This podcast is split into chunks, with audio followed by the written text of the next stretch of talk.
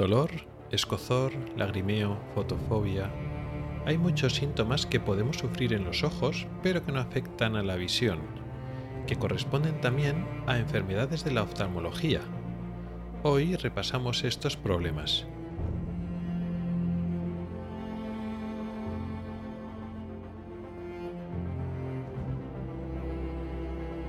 Ocularis, el podcast de salud visual con el oftalmólogo Rubén Pascual.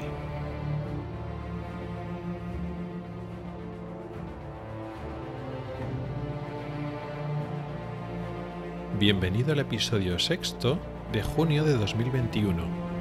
Comenzamos.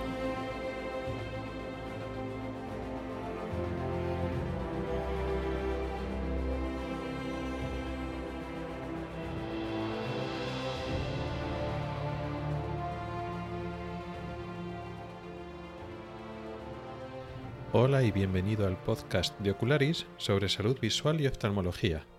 Soy Rubén Pascual, oftalmólogo y divulgador a través de este podcast y del blog ocularis.es. Este es el episodio sexto, correspondiente a la quinta temporada del mes de junio de 2021. Y hoy vamos a hablar de los síntomas no visuales. Pero antes quería anunciar que estoy eh, comenzando otra nueva actividad de divulgación dentro de este proyecto Ocularis. Ya conoces este podcast, por supuesto, y también conoces el blog, porque lo anuncio eh, siempre que hago un podcast y también lo pongo en las notas del programa, que existe un blog que se llama ocularis.es, donde hay muchos artículos sobre temas que hablo en el podcast y otros muchos más. Bueno, pues he empezado otro proyecto, otro sistema de divulgación, que son las retransmisiones en directo a través de la plataforma de Twitch. Así, de forma audiovisual, puedo explicar cosas de una forma diferente al blog que es por escrito o aquí en el podcast que es solo oído. Ahí pues sería como un vídeo, pero en directo a través de Twitch. Y también tengo un canal de YouTube donde también están colgados los vídeos que he hecho en directo. Bueno, digo vídeos en plural, pero en el momento que estoy grabando este podcast, solo hay uno, el primero, el de inauguración. En este he hablado sobre lo que no te han contado de la retina. Varias cosas curiosas y paradójicas sobre la retina. Ya digo, con el apoyo tanto del audio como del vídeo, pues es una forma diferente, más elaborada, pero a veces más fácil de explicar ciertas cosas. Entonces, si te interesa el tema, te animo a que le eches un vistazo al canal de YouTube. Todo eso lo pongo en las notas del programa, tanto enlace a YouTube, que es donde puedes ver el vídeo, en diferido por decirlo así, como al canal de Twitch. Iré anunciando por redes sociales y también en el propio Twitch se puede anunciar cuando va a ser el próximo directo, la próxima retransmisión, y puedes participar en directo si te interesa y tienes tiempo, porque tiene la ventaja de que puedes interactuar directamente hay un chat y tú puedes escribir en el chat. Yo voy mirando el chat mientras estamos con la charla. De tal forma que tiene esa cosa ganada eh, que no tiene el blog o no tiene el podcast, que son retransmisiones asíncronas de, bueno, hay un contenido y tú lo recibes y tú lo lees o tú lo escuchas, pero no hay posibilidad de interacción directa con, conmigo. Mientras que en el directo, en la retransmisión directo, sí, hay un chat y podemos conversar y podemos cambiar, resolver dudas en ese momento, incluso ir ampliando o ir matizando lo que es la charla, el contenido, con lo que la gente está, los espectadores están escuchando en ese momento. Es un, un tema interesante y a ver un poco cómo evoluciona.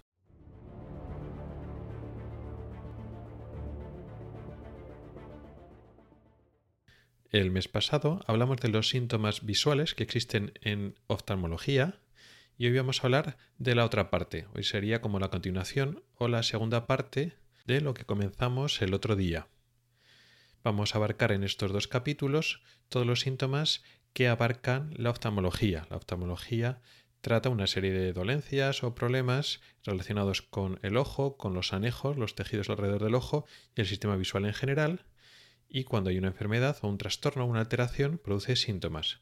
Los síntomas pueden ser en el área de la visión, de cómo vemos, y eso es lo que hablamos en el último capítulo, y vamos a hablar de los síntomas que no tienen que ver con la visión, síntomas que podemos tener en el ojo principalmente o en las estructuras que hay alrededor, al lado del ojo, las relacionadas al globo ocular. Y esos síntomas que no son de la visión también nos ocupamos nosotros los oftalmólogos. Veremos que dentro de este ámbito de síntomas no visuales hay unos claros protagonistas. Hay unas partes del ojo o unos tejidos o unas áreas muy concretas que son las que se llevan todo el protagonismo. Mientras que otras áreas apenas van a tener importancia en lo que vamos a hablar hoy. Concretamente, lo que es la parte posterior del ojo, lo que es la retina, el nervio óptico, todo lo que es el vitrio, toda la que es la estructura posterior o el fondo de ojo, va a tener poca importancia en lo que vamos a ver hoy, porque hay muy pocas enfermedades que afectan en muy pocas ocasiones de forma no visual. Por lo tanto, la mayor parte de los problemas que vamos a ver hoy, de lo que vamos a hablar, la mayor parte de las enfermedades o trastornos que causan síntomas no visuales están en la parte anterior del ojo y estructuras relacionadas. Superficie ocular, con lo cual estaríamos hablando de conjuntiva y la superficie de la córnea, y un poquito de la parte del párpado y las pestañas que puede estar en relación con la superficie ocular. Luego en los propios párpados, con sus propiedades y enfermedades no, a veces no directamente relacionadas con la superficie del ojo, y luego después las estructuras de la parte anterior del ojo, pero ya digamos dentro del ojo.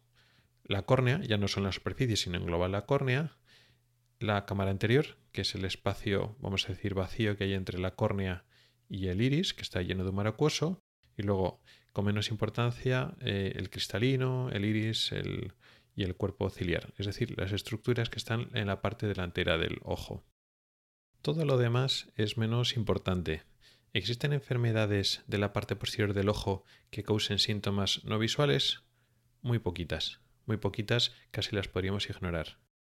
Y en estructuras anejas del ojo, aparte de los párpados, también las hay, por ejemplo, la, el sistema de drenaje lagrimal el sistema secretor compuesto por el saco lagrimal, el conducto lagrimal y los canalículos también pueden dar enfermedades tipo inflamación, infección, que también puede dar problemas que sí, que son relativamente frecuentes, no tanto como los problemas del párpado, pero también son relativamente frecuentes. Y aparte de esto, ya la frecuencia, la probabilidad de encontrarnos estos en la rutina diaria cae mucho hay alguna enfermedad de la órbita, de las estructuras y partes blandas que está detrás del ojo, que rodean al ojo y que rellenan ese hueco óseo que es la órbita. Sí, cuando se produce una infección aguda, una celulitis orbitaria, sí, por supuesto dan síntomas no visuales, pero son menos frecuentes, son raros y no los solemos encontrar.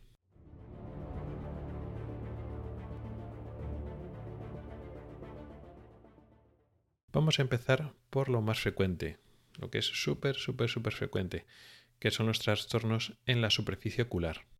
Hay varias enfermedades que pueden estar relacionadas unas con otras, otras pueden tener causas diferentes, pero los síntomas muchas veces se solapan. El sustrato es parecido o es similar, o por lo menos tiene parte compartida, que se produce un daño y o una inflamación de la superficie del ojo, de la conjuntiva y de lo que es la superficie de la córnea y a veces incluso el, borde del párpado. En estos casos es bastante habitual que los ojos estén más o menos enrojecidos. Cuando hablamos de ojos rojos, implica que los vasos de la conjuntiva se dilatan y entonces se ven más pronunciados. Y eso es una reacción inespecífica a cualquier irritación o inflamación de diferente causa, de muchas causas, lo que es en la superficie del ojo, con lo cual es un síntoma muy frecuente, pero también es poco específico, lo comparten muchas enfermedades. También hay una sensación de quemazón o de picazón o de escozor y a veces incluso una sensación de cuerpo extraño, como que te hubiéramos metido una arenilla o una pestaña, algo como que nos roza. Esa sensación de, roce puede verse a que efectivamente tengamos algo metido, a veces esa sensación es totalmente verídica. Siento como si se me hubiera metido algo, pues a veces sí que se ha metido algo, es una cosa muy frecuente. Pero a veces no se ha metido algo, pero es la propia inflamación, el propio engrosamiento del tejido, de la conjuntiva, tanto la que recubre el, globo, lo que es el, globo ocular, como la que recubre el párpado por dentro. Cuando nosotros parpadeamos y movemos los ojos, lo que ocurre es que la conjuntiva se desliza sobre la propia conjuntiva. La conjuntiva del párpado, que recubre el párpado por dentro, digamos, se desliza, se frota contra la conjuntiva que está en la superficie del ojo. Y ese, digamos, ese deslizamiento en circunstancias normales, pues no hay ningún problema porque eh, ese tejido está preparado para deslizarse entre uno sobre una superficie sobre otra y además existe un lubricante que es la, la película lagrimal. Pero si hay una inflamación, ese tejido es más grueso, pues se produce más fricción y digamos que se produce también esa sensación de, de roce o sensación de cuerpo extraño. A veces pequeñas microheridas, no vamos a decir que sean úlceras, pero como que faltan unas pocas células en zonas concretas de la superficie ocular, en la conjuntiva, pero también la córnea, hace cuando parpadeamos, movemos los ojos, esa propia fricción sobre una superficie que está dañada, que no está íntegra, también puede producir esa sensación de roce, incluso de pequeños pinchazos. No hablaríamos de un dolor grande, pero bueno, una sensación entre la molestia y el dolor puede estar ahí un poco a caballo. Y eso es muy típico en muchas enfermedades. Muchas enfermedades de forma inespecífica pueden irritar, incluso dañar y eliminar unas pocas células de la superficie ocular y el ojo se pone rojo, se hincha y esa propia hinchazón, ese propio engrosamiento de la conjuntiva prolonga y produce estos síntomas de, de sensación de arenilla o sensación de cuerpo extraño, de roce y más enrojecimiento. Con lo cual hay una especie de círculo vicioso. ¿Qué puede producir esto? Pues de todo, mucha patología, muchas enfermedades frecuentes de la superficie ocular. Por ejemplo, el ojo seco, la falta de lágrima tanto a nivel cuantitativo como cualitativo, cantidad de líquido de lagrimal y que esté mal su composición, hace que se produce más fricción, hay una irritación, una inflamación, deteriora otra vez la lágrima, con lo cual es un círculo vicioso, el ojo se irrita y esa sensación de cuerpo extraño. Pero también lo puede producir cosas como una conjuntivitis alérgica, alergia también produce enrojecimiento, molestias, lagrimeo, etc. Eh, sí que es cierto que en la conjuntivitis alérgica es más frecuente, más característico eh, un síntoma muy concreto que es el picor, ganas de frotarse el ojo, pero tampoco es totalmente específico. También puede haber un poquito de picor o ganas de frotarse el ojo en el ojo seco y en otras irritaciones o inflamaciones de la superficie ocular. También es frecuente, bueno, las conjuntivitis, las infecciones, tanto bacterianas como, víricas. Sí que es cierto que en las bacterianas lo más típico es la legaña. Una legaña muy pronunciada, pues pensamos más en conjuntivitis bacterianas. Pero algo de legaña también existe en las conjuntivitis víricas, en las conjuntivitis alérgicas, porque la legaña es una reacción inespecífica de la conjuntiva a producir ese moco, esa mucosa, como defensa. Con lo cual, una poca cantidad de legaña tampoco es muy específico de una enfermedad o de una causa concreta. También hay lagrimeo. El hecho de lagrimear, aumentar la producción de lágrimas es también una, reacción inespecífica a la inflamación, a un problema aquí en la superficie ocular. Y un lagrimeo pues, puede producirse por diferentes causas. Por una irritación de la superficie ocular de todas las causas que he dicho y demás causas, y a veces incluso también por un problema de obstrucción del sistema lagrimal, con lo cual un lagrimeo así aislado no quiere decir siempre inflamación o un problema en la superficie del ojo. O sea que estamos viendo que todos estos síntomas, el, picor, la sensación de cuerpo extraño, el enrejecimiento, el lagrimeo, no corresponde a una causa concreta. Sí que es cierto que hay síntomas cuando son muy grandes o muy acusados que apuntan hacia un sitio, pues el picor pues apunta más hacia alergia, mientras que mucha legaña pues apunta más a una conjuntivitis por bacterias, pero hay mucho solapamiento de síntomas. Al fin y al cabo son diferentes causas que producen una irritación, un daño leve o una inflamación de la superficie del ojo y la respuesta a la irritación, a la inflamación es parecida, con lo cual todos estos síntomas son un poco comunes.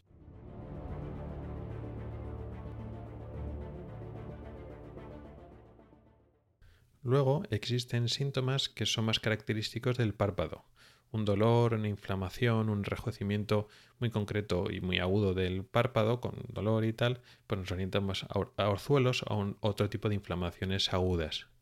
Y luego después el propio párpado pues puede tener problemas de inflamación del borde de los párpados, con enrojecimiento y picor, escozor, pero en el borde del párpado. O igual es un problema no de inflamación, sino de posición. El párpado está posicionado de forma diferente. Por ejemplo, el párpado superior está más caído de lo normal, que eso llamamos tosis, que es la caída del párpado. O puede estar, digamos, girado, no está bien aplicado a la superficie del ojo. Está como vuelto hacia afuera y entonces las pestañas están con un párpado colgando hacia afuera, que eso se llama ectropion. O al revés, está como vuelto hacia adentro y entonces las pestañas en vez de mirar hacia afuera están vueltas hacia, hacia la superficie del ojo, que es lo contrario, se llama entropion entropion, el párpado vuelto hacia adentro, con el roce de las pestañas, y ectropion, el párpado vuelto hacia, afuera. Y a veces el ectropion, ese párpado colgando, que es muy típico que sea el inferior, produce un problema de, exposición. A veces eh, con frecuencia se asocia que no se puede cerrar el ojo correctamente, eh, la oclusión del ojo no es completa y se puede producir ojo seco y sequedad del ojo por exposición, porque se evapora mucho la lágrima porque el ojo no se cierra correctamente.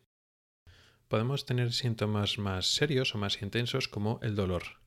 Ya en el pequeño escozor o pinchazos, cuando hemos hablado de la superficie ocular inflamada, son ya un dolor franco, donde puede haber, además de dolor, ojo rojo, lagrimeo, fotofobia, que es mucha sensibilidad a la luz, no aguantar la luz intensa ni incluso la luz normal.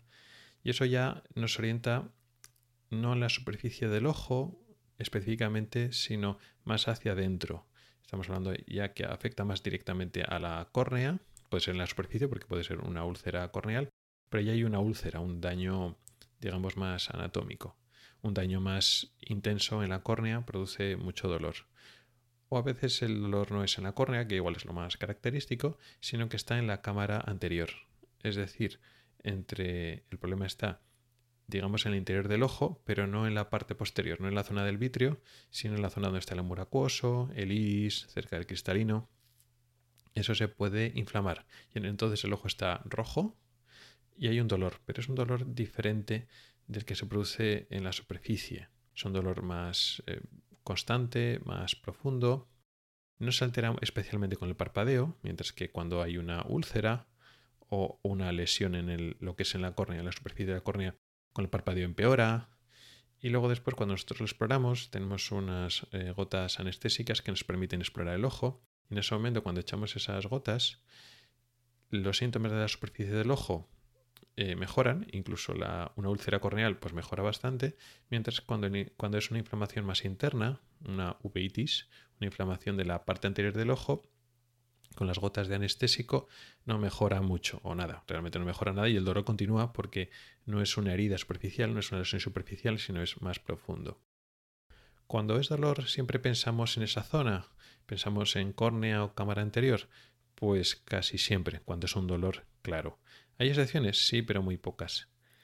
Está algún problema muy raro de la de polo posterior que no merece la pena hablar de ello, por ejemplo, una escleritis posterior, pero eso es rarísimo. Pero sí que puede ser, y ya no es tan, tan infrecuente, lo que llamamos una neuritis óptica. Esto sería, digamos, la excepción interesante de saber al dolor ocular. El dolor ocular siempre pensamos que es una cosa anterior, pues un dolor del párpado, o cuando duele lo que es el ojo, estamos pensando en las estructuras anteriores, pues córnea, cámara anterior, y como excepción está cuando se inflama el nervio óptico.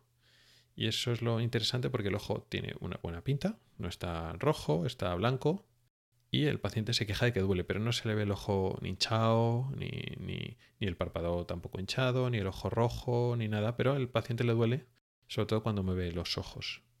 Y eso sería un poco, el diagnóstico un poco puede ser difícil porque muchas veces la neuritis óptica no la ves en la exploración, la tienes que suponer o deducirla de otras pruebas complementarias, pero no es como otras cosas en oftalmología que el diagnóstico es directo en la exploración que hacemos con, en la misma consulta, pues con la lámpara hendidura, pues vemos el problema.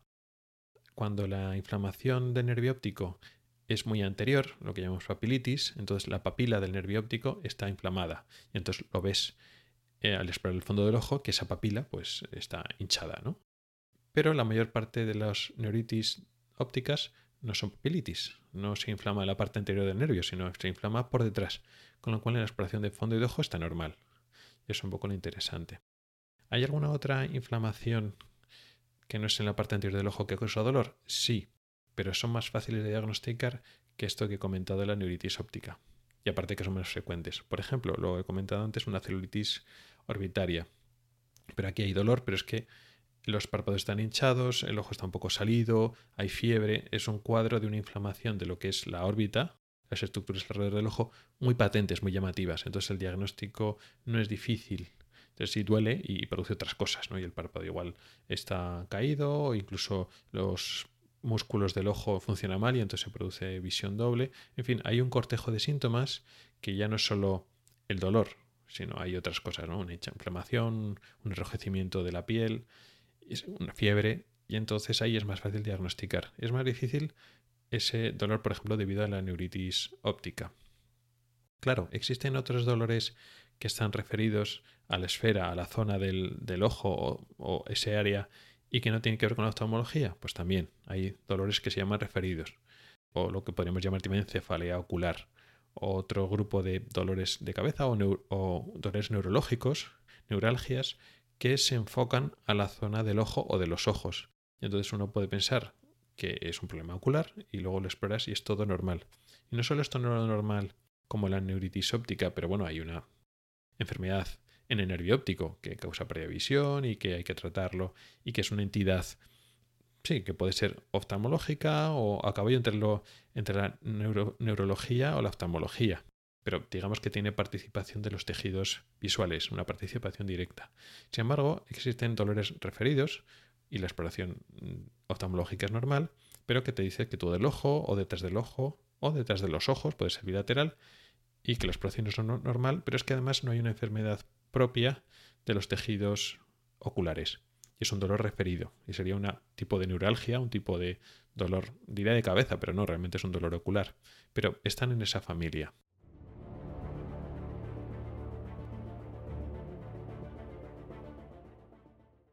Y con esto completaríamos este rápido repaso a los síntomas no visuales. No me he querido concentrar mucho en las excepciones, porque bueno, hay alguna excepción más que no he hablado, pero son tan raras, son tan extrañas que no merece la pena, porque lo que, lo que hacemos es confundir lo que es la visión general. Y también hay síntomas muy concretos, pues por ejemplo localizados en el párpado, que tampoco lo, lo he mencionado. Pues un bulto en el párpado que te duele o tienes la sensación de bulto. Bueno, pues si tienes un bulto y está abultado, pero ya es como una cosa como más localizada o por ejemplo, pues te das un golpe y te sale un cardenal en el párpado o pues tienes una herida y te sangra. Bueno, pues sí, también esos son síntomas no visuales, pero hoy no lo hemos explicado mucho porque, bueno, digamos que se explican a, sí mismos.